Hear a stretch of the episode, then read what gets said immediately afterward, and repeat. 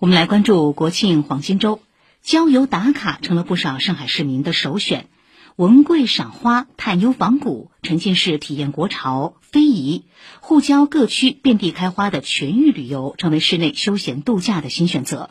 嘉定区嘉州生态桂花园内，全市最大一片桂花林中栽种着近九万棵桂花树，一场国风赏桂游园会正在那里举行。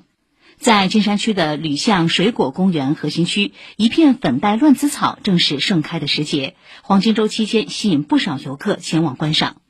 最近，一批海派城市考古新发现备受关注，奉贤区华亭海棠就是其中一个亮点。华亭海棠始建于清雍正三年，历经十年竣工，全长四十多里，是清代江南海棠的主要组成部分。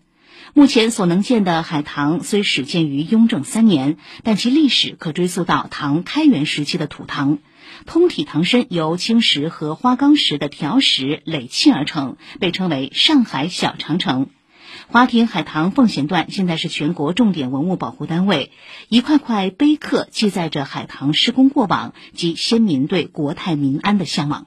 另据本台记者盛晨贤报道，假期前三天，位于崇明的长兴岛郊野公园客流增长明显。今年公园首次尝试阿里主题 IP 展和秋季前卫蜜橘采摘，以及连续七天七夜不间断开放露营游园会相结合的形式，吸引大量长三角游客自驾到访。